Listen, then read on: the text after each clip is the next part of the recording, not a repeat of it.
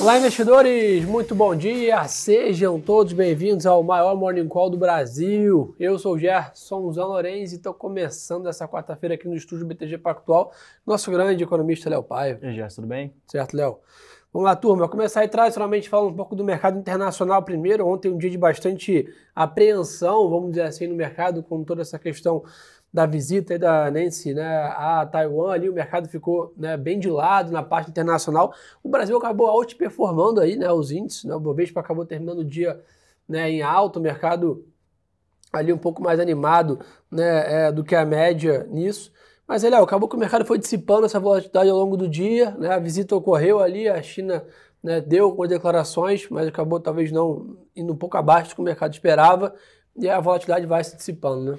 É, acho que esse é o ponto, né? A grande preocupação aqui com relação é, a essa visita, né? Existe uma questão diplomática muito forte é, em relação a, ao tratamento da China com a independência de Taiwan, né? Então tudo isso aqui é, é bastante cara para a China e os Estados Unidos é, recorrentemente trata sobre esse tema, é, tem alguma vocalização em relação a esse tema, e, e, a atenção que traz o mercado aqui é inclusive até uma memória em relação à, à guerra comercial, né, que a gente viu alguns anos atrás, é, mais em 2019, aquele conflito de tarifas que trouxe muita incerteza para o mercado, o mercado acaba associando essa visita também à possibilidade de uma maior hostilidade com relação às tarifas comerciais. Então acho que isso em alguma medida é, traz vol para o mercado, mas isso se dissipa também, é, enfim, quando se cria a percepção de que não vai haver um conflito militar em relação a essa a essa visita ou trigado por essa visita, né? Ter uma escalada, vamos dizer assim, dessa, dessa situação. E aí o mercado hoje abre né, mais positivo ali, em leve alta, hoje os índices lá fora, o S&P aponta uma alta 0,30, o Eurostox ali na mesma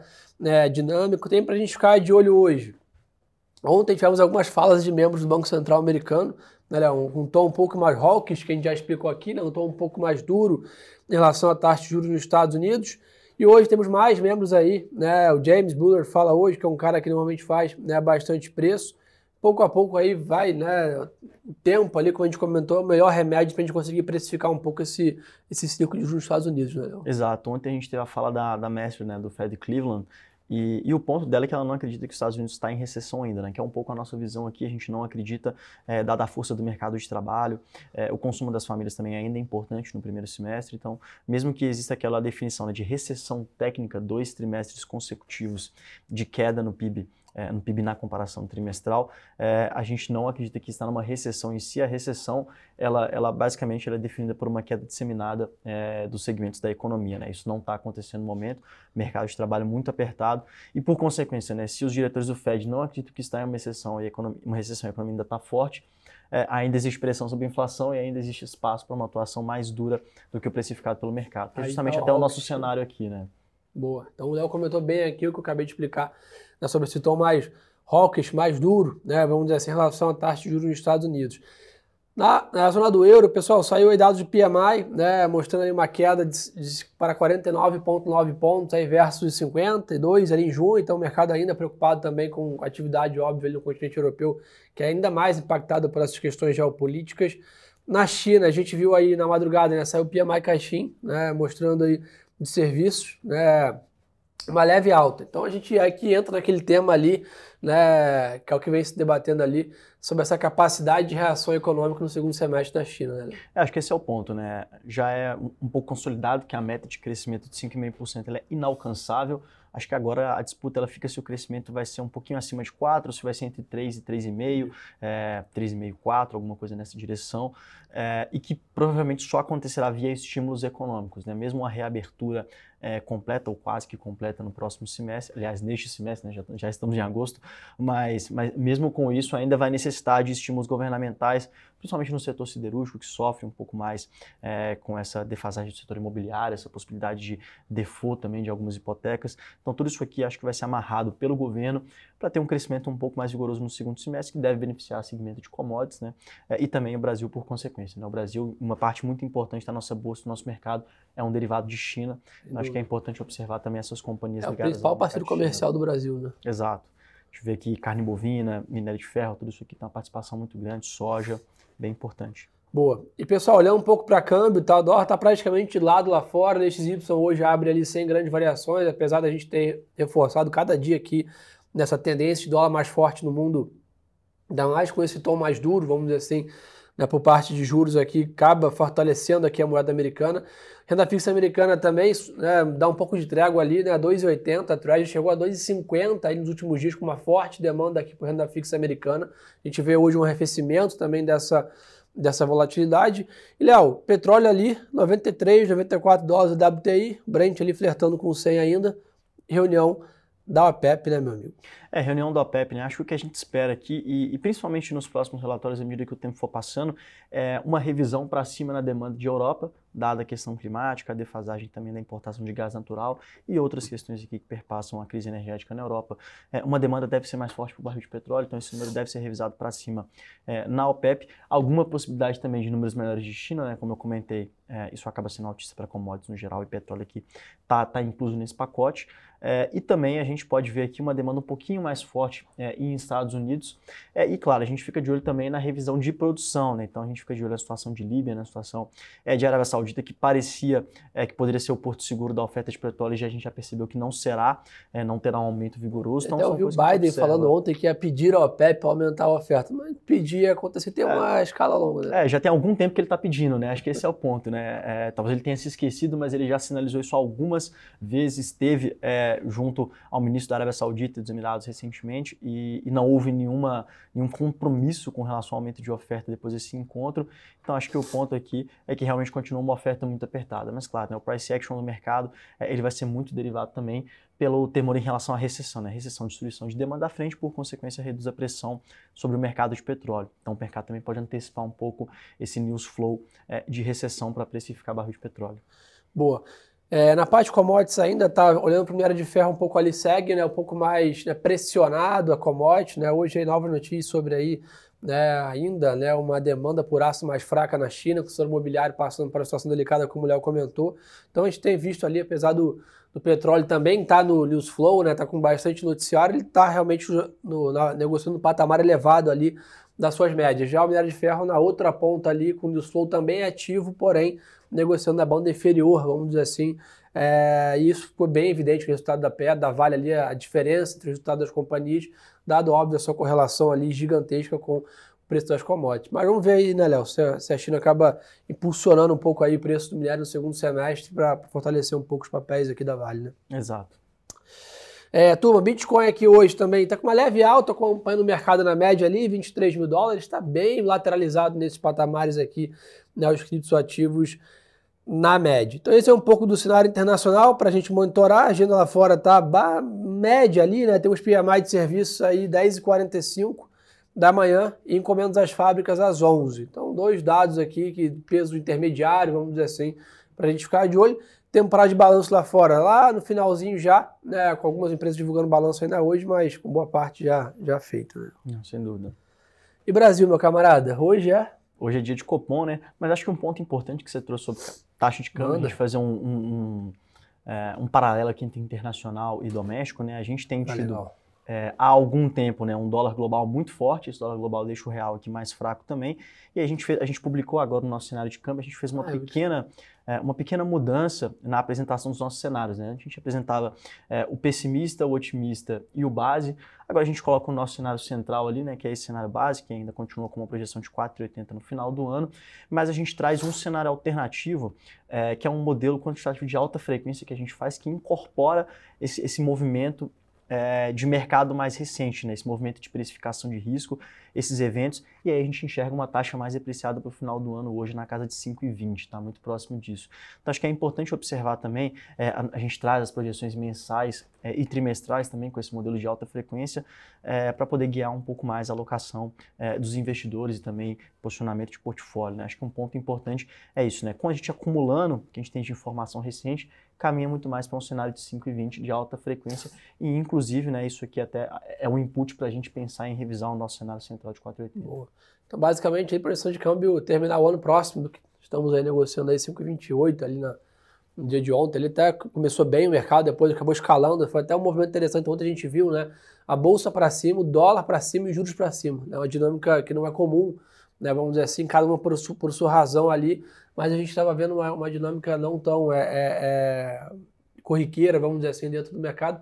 Então o câmbio deve continuar nessa, nessa linha. Apesar de terminar o ano a 5,20, está quase 5,20 agora, a gente espera bastante volatilidade, né, Léo? Exato, bastante volatilidade. E lembrando, né, esse é o nosso modelo alternativo aqui, né? Basicamente para trazer uma outra visão também sobre é, a flutuação da moeda ao longo do ano. É, mas aqui acho que é importante observar, né? A gente tem muito, muita coisa no calendário até o final do ano, né? A gente tem eleição no Brasil, eleição nos Estados Unidos, recondução do Xi Jinping na China para um inédito terceiro mandato, provavelmente isso vai acontecer. É, tem uma situação de Europa muito complexa, com crise energética derivada é, do conflito entre Rússia e Ucrânia. Então, empacotando tudo isso, tem um cenário muito complexo para a moeda até o final do ano, muita volatilidade, sempre importante estar é, tá com uma operação ali constituída para proteger parte do portfólio, um hedge. Acho que tudo isso aqui é bem relevante nesse momento.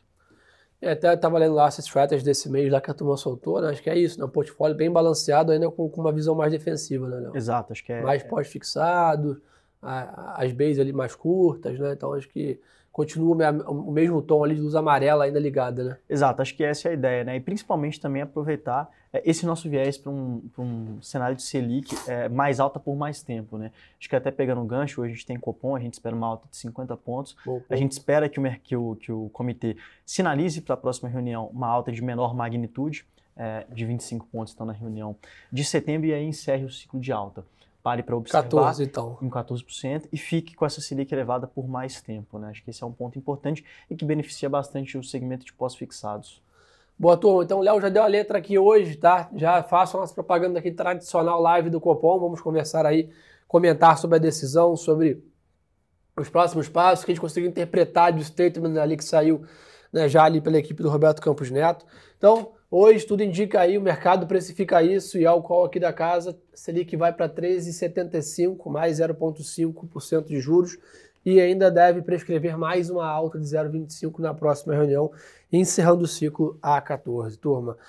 É, 10 horas da manhã sai PMI aqui no Brasil também, né, importante dado para a gente ficar de olho né, nessa agenda brasileira aqui, é o único dado, vamos dizer assim, que tem para a gente ficar de olho hoje dado que o que está sendo aqui né, grande destaque, grande né, burburinho aí é a temporada de balanço aqui no Brasil que está no seu high. Né? Semana passada tivemos Petrobras e Vale, hoje já tivemos Gerdau né, divulgando seu resultado, Cielo divulgou o resultado ontem ali, né, bem forte, né, os números da Cielo mercado fechado, Iguatemi né, divulgou também seu lucro líquido, tem aí JSL, Copasa, Engie, e após o fechamento hoje tem né, Prio, né, que é a antiga Petro Rio, Tegma, TOTS, Ultrapar, né, lojas Quero Quero, então tem bastante companhia aí de diversos setores, né, varejo, construção civil, é, é, logística, parte de petróleo também, então a gente sempre fala, né, tudo que a gente falou aqui de Fed, tudo, parte macroeconômica ali, a gente ficar de olho, mas tem que ficar de olho também aqui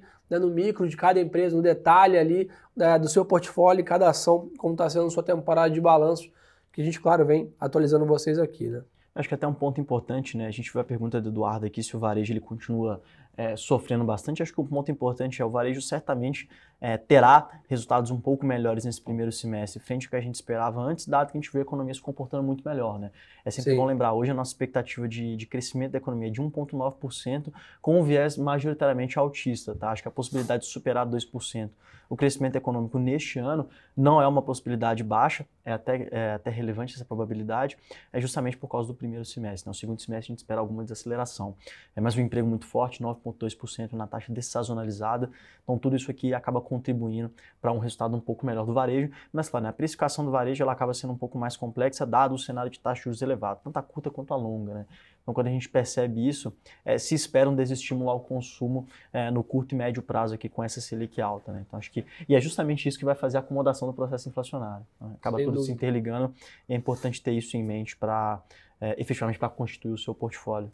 É, apesar de a gente ter visto até o varejo né, com alguma força de reação nos últimos dias ali na Bolsa, né, né, ainda com a perspectiva ainda segue bem desafiadora para a atividade aqui no Brasil.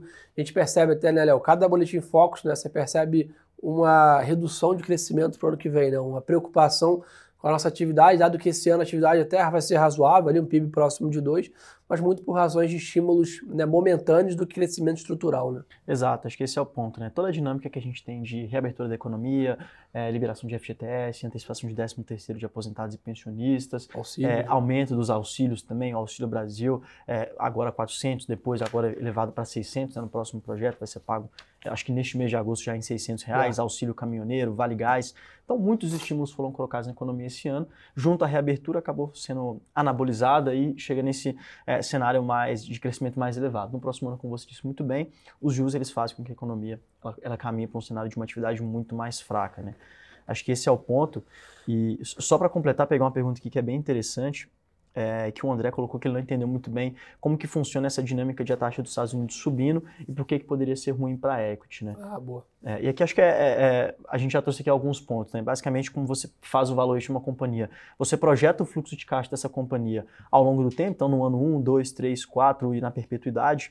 É, e aí, enfim, o, o, período de tempo que vai ser projetado depende da natureza da companhia, do mercado, mas projeta esse fluxo de caixa e precisa trazer a valor presente. Né? E quanto e você traz a valor presente é, basicamente pelo, pelo capital requerido, né? basicamente para a, a, taxa de juros requerida para poder ficar com esse capital e a taxa de juros básica da economia, ela faz parte da composição dessa taxa.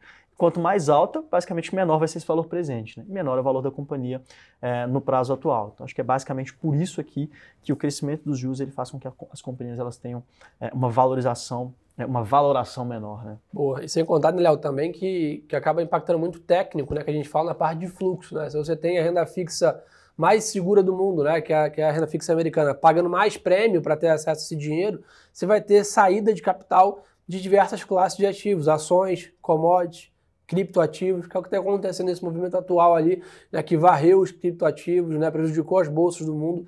É basicamente, né, quando a turma faz a conta ali, o quanto de risco tem que correr para receber o, o, algum montante de retorno. Quando a renda fica mais atrativa, ali a taxa livre de risco, que é basicamente a treasury americana, sai dinheiro da bolsa e vai para a renda fixa americana né, e vai para o dólar. Né? A gente viu o dólar batendo em todas as moedas no mundo inteiro praticamente, é isso também, né? A turma comprando proteção ali né, no, no, no safe spot ali, que é basicamente moeda americana. Exato. Ó, o Francisco perguntou bem também sobre a aviação civil, né? A gente concorda que esse setor deve ficar ainda né, bem pressionado aí no médio prazo, né? Cenário de dólar forte permanece, cenário de petróleo para cima permanece, cenário de juros mais alto nos Estados Unidos também permanece. Então isso é uma combinação de fatores bem difícil para as companhias que têm o seu custo em dólar e receita em real. Né? Então é o caso hoje das companhias aéreas no Brasil. Né? Então você tem essa compressão de margem muito grande, o resultado da Gol ali saindo né, bem abaixo do que o mercado esperava. Então, mesmo com uma demanda grande por passagens aéreas no Brasil que a gente está vendo hoje, né, você percebe que não há capacidade de repassar todo o custo, mesmo a passagem estando cara já, né, vamos dizer assim, e aí acaba que entra né, uma compressão ali de resultado, dado que o querosene da aviação teve um grande aumento de preço, somado ao leasing das aeronaves também é pago em dólar, também é corrigido pela, pela Treasury americana ali de juros, então tem N fatores ali que deixam esse setor no meio do olho do furacão ali, né, Léo? É, sofre muito mais, né? acho que você trouxe a explicação, a aula completa, é exatamente isso. Boa, turma. É... A pessoa está perguntando aqui... Ah, Léo, alguma expectativa aí, né, hoje do, do Copom aqui, dado que o juros está meio definido ali a taxa, né? Alguma sinalização de inflação ali do para acho que para 24, né? 23 acaba também já meio precificado ali acima da meta, né? É, acho que o que a gente espera hoje de comunicado é, é, alguma mudança com relação ao tom da atividade econômica, né? Porque eu acho que é um ponto importante aqui. O BC, é, há algum tempo, ele esperava um crescimento um pouco mais vigoroso do que o consenso de mercado, mas é, com a atualização do consenso de mercado, o BC ficou um pouco defasado. Né? Então, é, a gente espera um reconhecimento de uma atividade mais forte, é, um mercado de trabalho mais forte e, por consequência, maior pressão sobre a inflação, principalmente a inflação de serviços. Acho que ela é a que mais sofre agora e que tem menos possibilidade de, é, de descenso no curto prazo, né? mais difícil acomodação no curto prazo com essa força do emprego. Então, acho que sinalizando já aqui, é sempre bom lembrar, né? acho que você trouxe muito bem. Agora, em agosto, a gente já começa a olhar para 2024 como horizonte relevante, em menor porção, a maior atenção ela segue com 2023, mas 2024 ele efetivamente entra no cenário de horizonte relevante e, e começa a preocupar, né? Porque a inflação Sim. em 24 ela já começa na expectativa do mercado a estar acima do centro da meta. Boa. Turma, mas teu recado da ópera é esse. Acompanhar a gente também no Instagram, aqui é o super convite, está aqui, ó, Gerson Zalorenzi, Leonardo Cepaiva, parada obrigatória. Acompanhar a gente também lá, consumir os conteúdos lá do Léo, na parte de commodities, cenário de câmbio lá, as carteiras recomendadas que eu postei ontem também lá, muito bacana. Então não perde essa chance de consumir mais um canal ali com conteúdo feito com uma super curadoria e cuidado que chega para vocês aí no seu investimento. Lesão, obrigado pela parceria de sempre. Valeu, Gerson. Obrigado a todos pela confiança. Uma ótima quarta-feira de negócios. E lembre-se, turma, que o melhor ativo é sempre a boa informação.